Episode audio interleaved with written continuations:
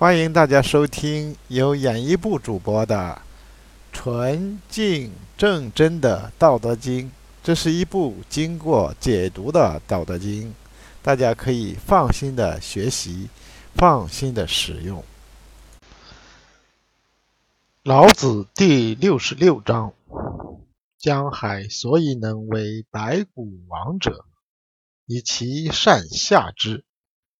故能为百谷王，是以圣人欲上民，必以其言下之；欲先民，以其身后之。是以处上而民不重，处前而民不害。是以天下乐推而不厌，以其不争，故天下莫能与之争。译文。江海之所以能为百川河流所汇注而成王，就是因为他善于处下，所以能成为百川之王。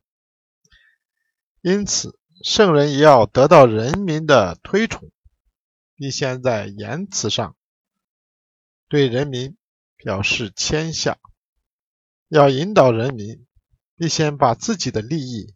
放在人民的后面，因此他虽然地位居于人民之上，但人民却不感到负担沉重；虽然走在人民的前面，但人民并不感到他构成妨碍。